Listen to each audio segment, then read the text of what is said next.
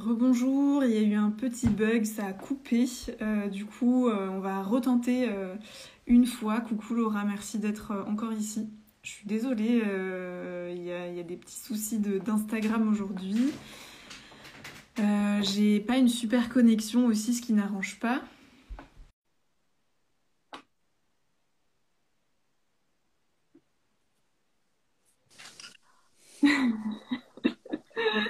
Bon, à nouveau Tara pour la énième fois. Merci pour toutes celles et ceux là qui sont euh, qui sont encore là. Je crois qu'on on, a les foudres d'Instagram aujourd'hui. Il doit y avoir un truc euh, qui est pas ouais, ouais, dans nos énergies.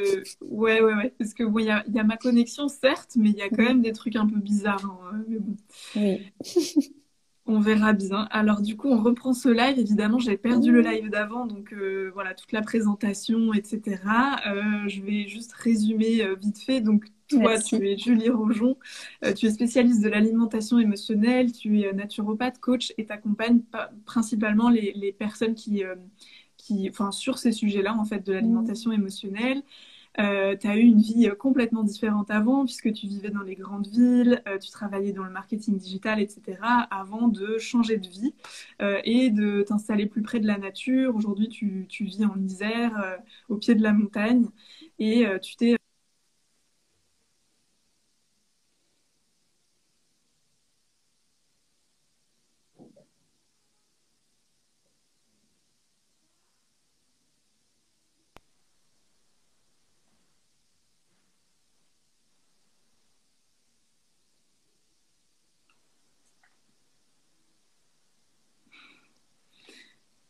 Bon, Tara, je crois que c'est super décalé. J'ai beaucoup ah. de mal à t'entendre. Je ne sais pas si, les, si c'est ma connexion ou si euh, les gens qui sont là, si vous pouvez nous dire si vous entendez bien Tara ou pas.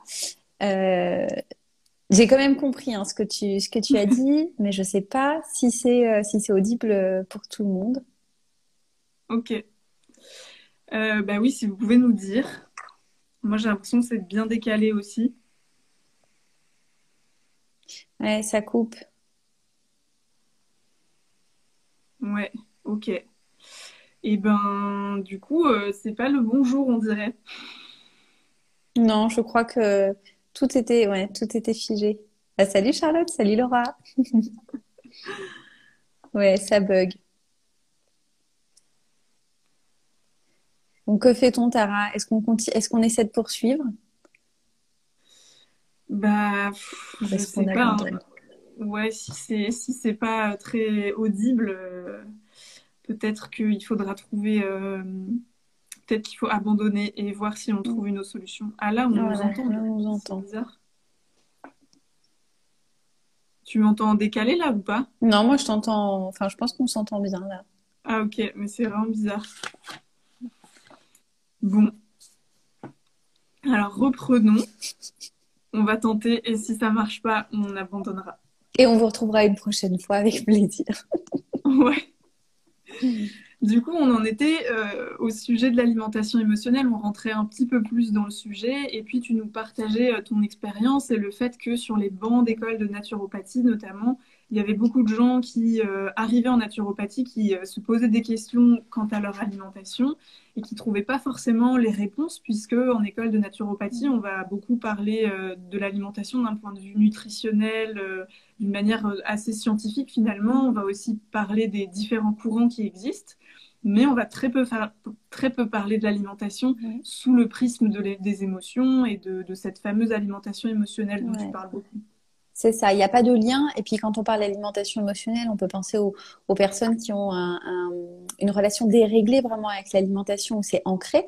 Mais finalement aussi quand on veut appliquer un régime alimentaire qui n'est pas un régime minceur euh, restrictif, mais parce qu'on a telle ou telle pathologie, bah, les émotions aussi elles peuvent s'en mêler. Ça c'est quelque chose qu'on n'aborde pas du tout, ou en tout cas moi dans mon école avec mon expérience, qui n'a pas du tout été euh, abordée.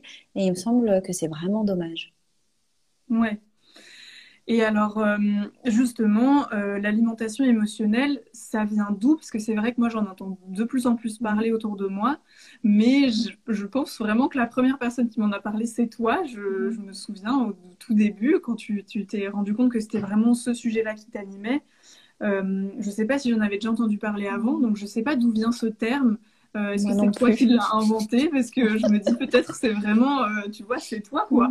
je pense pas que c'est moi qui l'ai euh, inventé. Je sais pas d'où ça sort, si je l'ai déjà lu, entendu, mais j'ai vu quand je commençais à l'utiliser, j'étais pas la seule. Donc, euh, j'ai pas du tout le. Tu vois, je, je pense que vraiment c'était quelque chose d'assez commun. Euh, comment on allie l'alimentation et les, émotions. Il y avait déjà quelques personnes qui avaient écrit des livres sur le sujet, mais alors je me souvenais plus comment c'était. Euh, voilà, la, la, la dénomination qui était donnée. Et finalement, il y a même des gens qui sont pas ok avec le terme alimentation émotionnelle moi, je trouve que c'est, on, s'en fiche un peu du terme. Ce qui nous intéresse, c'est tout ce qu'il y a derrière.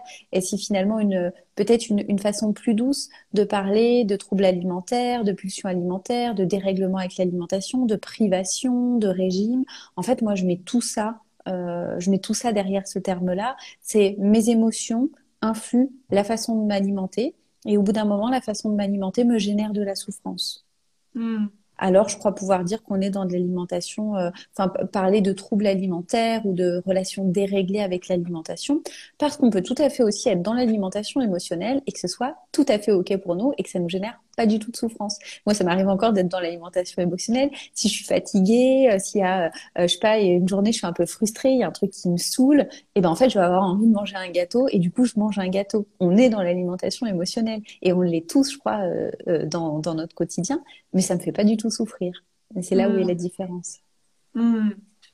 Ok, ouais, donc c'est intéressant finalement, c'est plus euh, la, question quelque part, c'est pas est-ce que je vais être ou pas dans l'alimentation émotionnelle, mais c'est plus euh, la réaction ou en tout cas comment je vais, ouais, comment je vais réagir par rapport à ça, comment je vais le prendre. Est-ce que ça va avoir après un impact ou est-ce que bah, ça va être euh, ok quelque part On n'a pas dit dans ta présentation, de toute façon, elle a été coupée, mais tu es aussi praticienne EFT, donc tu travailles beaucoup sur les émotions et tu as vraiment cet outil-là aussi pour soutenir les personnes que tu accompagnes. Complètement. Pour moi, euh, le, du coup, l'accompagnement ou même en naturopathie, euh, aujourd'hui, il peut pas se faire sans un, accompagnement euh, émotionnel, puisque pour moi, les émotions, elles sont au moins aussi importantes que notre façon de nous alimenter. On dit souvent ce qu'on est, ce qu'on mange, mais je crois qu'on est aussi ce qu'on ressent. Mm. Et, donc, ne, ne, pas, enfin, omettre en tout cas les, les émotions ou la psychologie dans nos accompagnements, euh, quand on parle d'alimentation, c'est oublier quand même, euh, c'est oublier le pilier d'une chaise, le, oui c'est ça le pilier d'une chaise quoi, le barreau d'une chaise. ouais complètement. Mm. Et alors, euh, on, connaît plus souvent les termes de boulimie, d'anorexie, etc., mm. qui sont classifiés comme des maladies. Euh, ce serait quoi pour toi les, les, différences ou, enfin, dans la grande famille, dans cette grande famille-là qui est en lien avec euh, nous et puis ce qu'on mange euh, Comment est-ce que tu classerais tout ça pour les personnes peut-être qui nous écoutent mm. À quel moment est-ce qu'on sait qu'on parle plus d'alimentation émotionnelle parce que en t'entendant, j'imagine que ça parle à beaucoup. Enfin, moi, en tout cas, ça, ça me parle. Comme tu dis, c'est mm. presque humain ou naturel d'avoir un rapport émotionnel avec l'alimentation. C'est heureusement même, enfin voilà, c'est vraiment euh, naturel et humain. Euh, ça peut créer de la souffrance, euh, voilà, comme tu disais, ou pas, mais à partir de quel moment après, on, peut-être on est dans d'autres sphères qui sont plus liées à, une maladie dans laquelle on aura besoin peut-être d'une autre forme de soutien?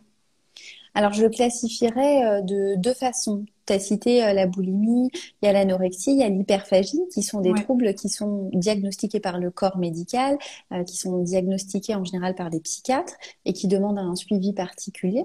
Je pense surtout, surtout quand même à, l'anorexie ou à des formes de boulimie qui peuvent mettre euh, le corps en danger. Donc là, on est vraiment sur des, des, maladies. Qui peuvent être diagnostiquées. néanmoins, elles ne sont pas toujours diagnostiquées d'ailleurs. Hein. Moi, je me suis rendu compte que j'étais boulimique en écrivant mon livre que j'avais, ce que j'avais vécu, que c'était de la boulimie, alors que je pensais que j'avais juste des troubles alimentaires ou des pulsions alimentaires. Donc on a cette catégorie-là qui rentre en fait dans des cases. Et puis on a d'autres catégories de pulsions, de souffrances, de cycles de régime. Euh, je fais du sport à outrance, je fais attention à faire beaucoup de détox et beaucoup de purges. Ou alors je deviens euh, obsédée par l'alimentation santé. Et ça devient euh, euh, finalement l'alimentation devient le centre de ma vie et me fait souffrir. Hmm. Il y a plein de degrés. Il y a des gens, je suis désolée, j'ai un chat dans la gorge. Il y a des gens qui ont, euh, qui ont, je sais pas, des pulsions une fois par semaine et ça les fait vraiment souffrir. D'autres personnes une fois par semaine. Alors là, je parle de pulsions alimentaires. Ça peut être aussi des privations alimentaires. C'est vrai que c'est un peu difficile de répondre à ta question. Mm. Vraiment, pour moi, le curseur, c'est il y a le, les maladies et puis de l'autre côté,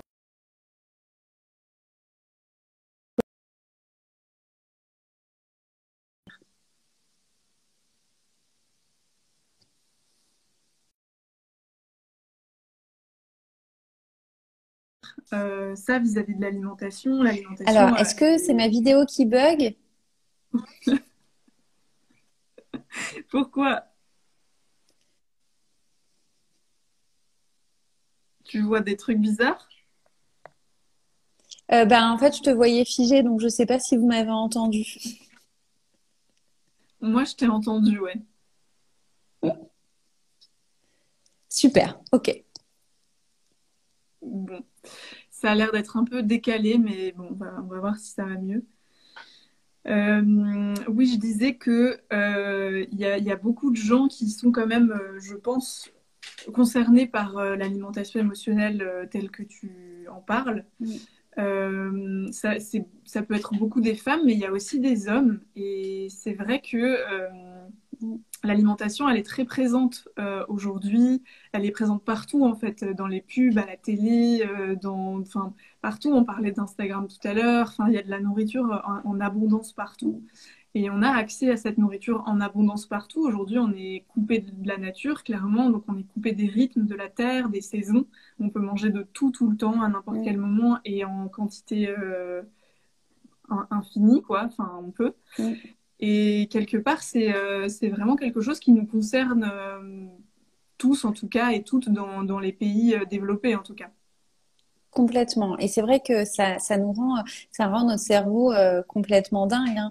On voit des affiches avec des femmes qui sont extrêmement minces ou, je sais pas, anticellulite, puis juste à côté, on a une pub pour un fast-food qui nous vend une crème glacée ou un burger. Enfin, c'est complètement c'est dichotomique pour nous, hein, pour notre cerveau. Le, entre euh, je dois, on, me donne l'image que je dois, euh, euh, à, laquelle je devrais ressembler, et puis d'un autre côté, on me pousse à consommer de l'alimentation qui est en plus, comme tu disais, en, abondance dans notre société. Mm, mm.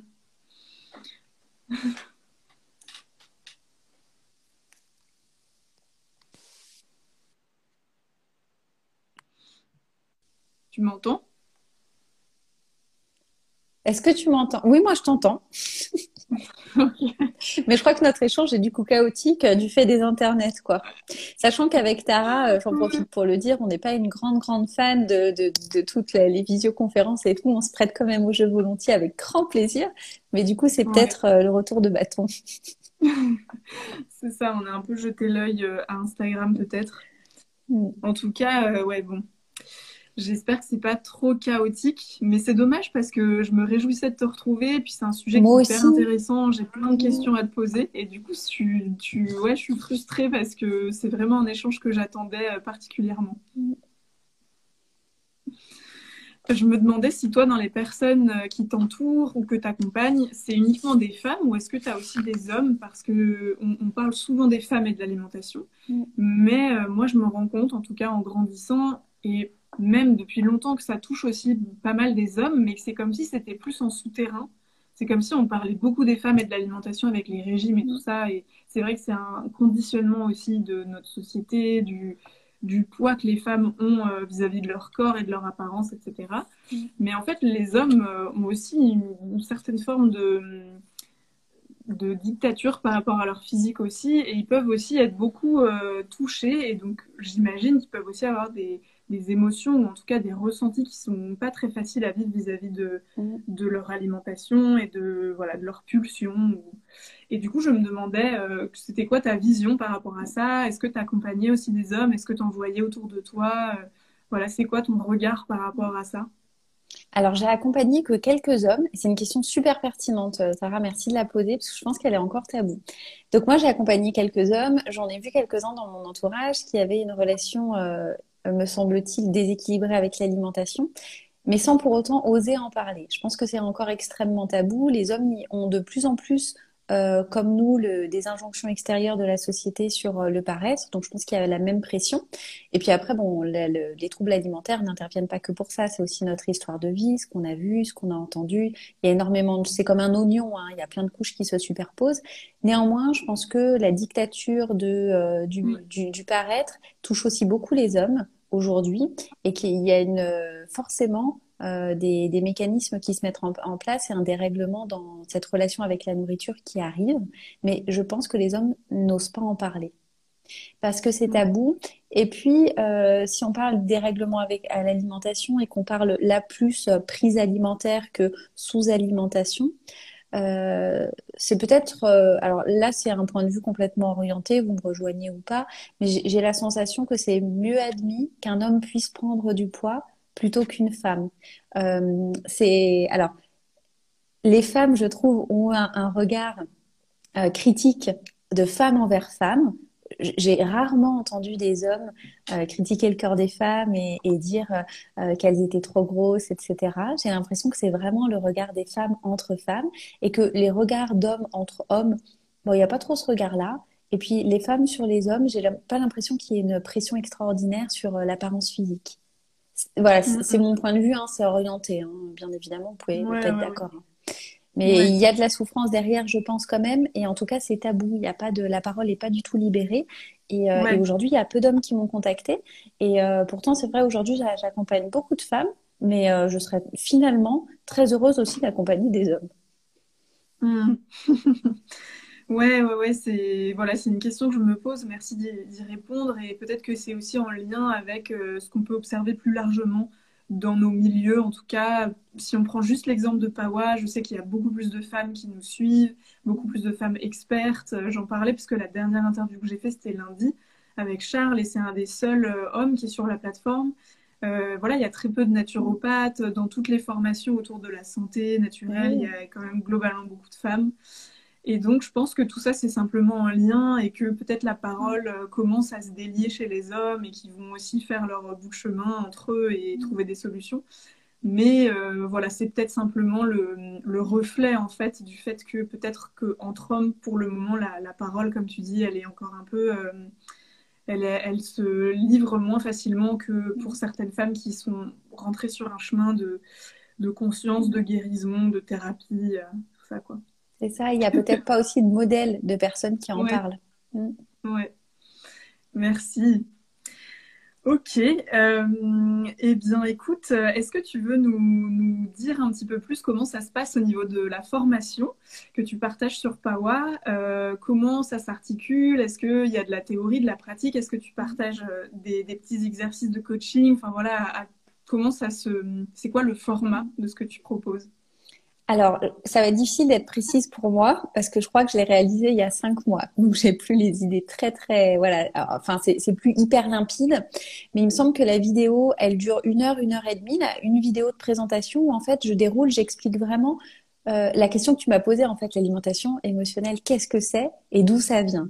Donc, j'ai essayé de le détailler, euh, détailler tout ça au maximum et d'expliquer tout ce qui pouvait être mis en place. Donc, aussi bien pour soi, pour avoir des clés de compréhension pour soi, que si on a une personne dans notre entourage qui fait face à l'alimentation émotionnelle. Parce que c'est un sujet dont on ne parle pas beaucoup, mais quand on vit avec quelqu'un qui a, euh, qui souffre avec, euh, qui, a une souffrance liée à l'alimentation ou qu'on a un proche, on ne sait pas trop comment agir. Donc, comprendre comment ça se passe, ça permet aussi d'ouvrir une, voilà, une grande porte et de pouvoir en discuter. Et puis après, alors, je suis plus certaine de moi, mais il me semble que euh, du coup, ce sont des, j'ai mis des exercices euh, de coaching, des pistes de réflexion qui sont sur format papier et qui sont à faire euh, finalement au fil du temps. C'est un cheminement plus personnel. Hmm. Génial. Et est-ce qu'il y a des personnes à qui ça s'adresse plus particulièrement ou est-ce que c'est voilà, pour tout le monde? Je pense que c'est pour tout le monde parce qu'on parlait de, des émotions et de l'alimentation. Alors, il y a des personnes qui en souffrent, mais il y a des personnes qui n'en souffrent pas et, ça peut être toujours intéressant aussi d'aller explorer ce biais-là de notre vie pour voir ce qui s'y joue et ce qui se dit de nous. Donc pour moi, vraiment, ce sujet-là, en fait, il touche, euh, il touche tout à chacun, puisque à partir du moment où on a accès avec abondance à l'alimentation, ce qui est le cas à la nourriture, ce qui est le cas dans nos sociétés occidentales, cette question-là vient se poser à un moment donné ou un autre de notre vie, ou même dans notre mm. quotidien. On a forcément une relation émotionnelle à certains aliments, et je trouve ça toujours intéressant et de, pouvoir, euh, de pouvoir le, comprendre. Mm. Merci, merci beaucoup Julie, c'était un plaisir. On va pouvoir clôturer petit à petit euh, pendant les quelques prochaines minutes euh, cet échange qui était un peu chaotique mais qui m'a fait vraiment plaisir. Euh, j'aime bien poser une question aux personnes que j'interviewe, c'est selon toi de quoi le monde a besoin aujourd'hui? De ralentir. et je crois que c'est notre sujet commun en plus. je crois qu'on a vraiment besoin de ralentir euh, toutes les personnes que je reçois là en cabinet depuis euh, un mois, quelle que soit la problématique, parce qu'on parle d'alimentation émotionnelle, mais c'est vrai qu'il y a voilà, il n'y a pas que ça qui amène les gens, euh, les gens en cabinet. Et je sens que le rythme est, freiné, le rythme n'est pas adapté à, à, nos besoins biologiques. Et, euh, et c'est ce qu'on, je crois, ce qu'on a, on est beaucoup à avoir expérimenté avec le Covid et avec le fait que tout se ralentit, on a moins d'activité, on prend plus le temps de vivre et on se reconnecte à soi. Et, euh, aujourd'hui, je crois qu'on a, on est beaucoup en tout cas à avoir ce besoin-là. Et si on ralentit, on est plus à l'écoute de ses émotions, on est moins fatigué, on a moins de stress, on est en meilleure santé. Et du coup, nos rapports humains sont, sont meilleurs.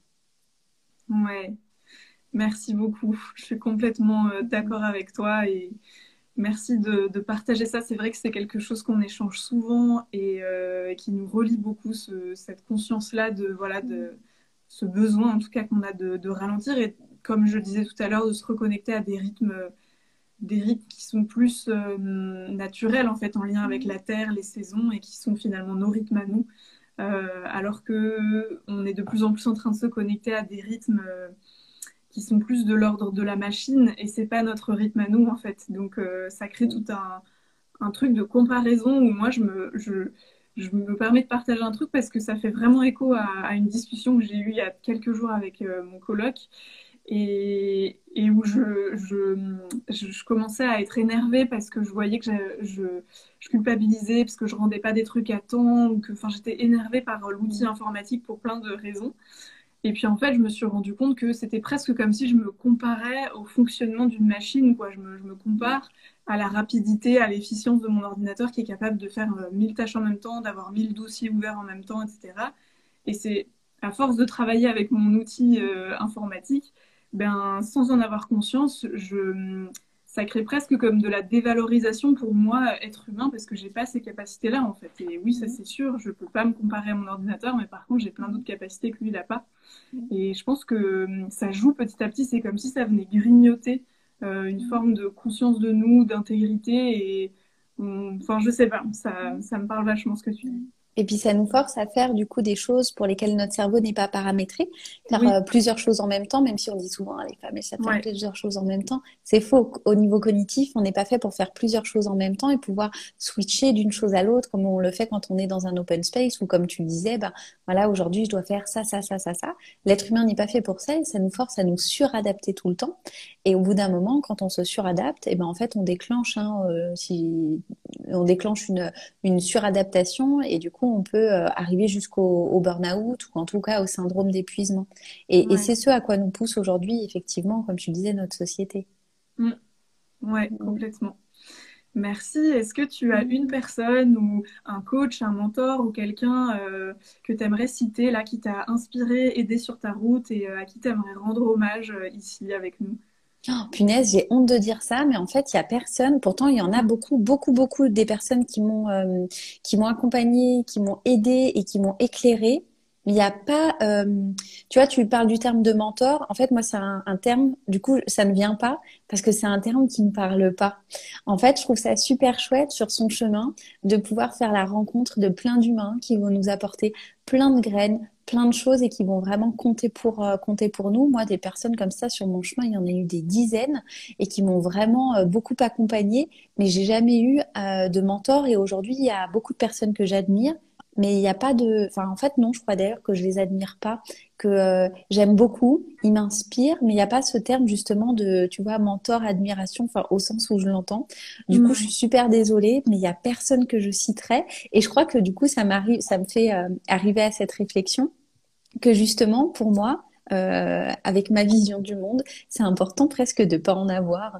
En fait, de garder son, parce que ça nous permet de garder notre libre arbitre. Je crois que quand on a un mentor, on est, euh, on, est forcément influencé, hein, c'est logique. Et du coup, on, perd un peu de notre, notre conscience et de, de ce libre arbitre qui nous permet de nous positionner et de dire, ben non, en fait, ça, ça me va pas. Et je trouve ça chouette de pouvoir grappiller à droite à gauche plein de choses qui nous inspirent pour, bah, pour nous faire nous, quoi. Ouais, j'adore. Merci. Merci pour ta réponse. C'était une fausse réponse. Hein. non, ça me parle, merci. Et alors, dernière petite question, euh, un livre pareil qui t'a euh, éclairé sur ta route. Euh, voilà, parfois il y a des livres qui déclenchent des grosses prises de conscience, qui arrivent à des moments hyper particuliers de nos vies. c'est aussi l'occasion de nous repartager le titre de ton livre parce que je crois que ça a été coupé du coup avec le, chaos. Donc voilà, tu peux nous repartager le, le titre de ton livre et puis si tu as un autre livre que tu as envie de nous partager sur ce thème-là ou un autre. Hein, alors avec grand plaisir pour mon livre, il s'appelle Libérez-vous de l'alimentation émotionnelle, dispo euh, dans toutes les librairies, c'est les éditions First et il a une couverture rose parce que j'avais envie de, de, de je, je, suis pas du tout rose et, et, mais je trouve ça chouette de dégenrer dans, dans l'autre sens. Donc voilà. Et, euh, et pour le livre, punaise Tara, je suis super désolée, je vais te répondre la même chose. En fait, euh, moi je lis beaucoup, euh, vraiment beaucoup. Je dois lire un ou deux livres par semaine facile et euh, je lis aussi bien des romans que des bouquins de développement personnel et en fait, je crois que c'est, euh, je vais plutôt te parler d'une thématique de livre. Je crois que c'est plutôt les romans en fait qui m'accompagnent. Euh, que les bouquins de développement personnel. Je trouve que dans les romans et dans les histoires des autres, on apprend bien plus euh, quand je lis, mm. je sais pas, des, des romans d'épopées, d'aventures, des histoires humaines, des romans qui me portent, ou alors même des romans parfois un peu à l'eau de rose cucu. Ils m'apportent forcément beaucoup de choses et ils m'inspirent en fait dans ma vie quotidienne, plutôt qu'un livre, voilà, qui aurait euh, tu vois, était une révélation. Il y a énormément de livres que j'ai adorés, mais finalement, je trouve que les romans ont plus d'impact dans nos, dans nos vies puisqu'on s'y projette et que on, ça stimule notre imagination plutôt que des livres de, voilà, de développement personnel qui sont euh, très intéressants quand même. Hein. Ouais. Merci beaucoup. Merci Julie pour ce moment. Euh, Merci beaucoup, beaucoup Tara de cette invitation. Merci à tout le monde d'être resté ou d'être venu malgré la qualité, les allers-retours, etc. Ouais. Et merci à tout le monde ouais, d'être resté, de, de nous avoir écoutés et euh, à ceux qui nous auront peut-être écoutés en replay aussi. Désolée pour la qualité et euh, bah, merci Julie, merci pour tout le travail que tu fais. Et mm. je, je, vous souhaite à tous et à toi Julie une bonne fin de journée. Ouais, passez une belle fin de journée, à bientôt. Merci, ciao.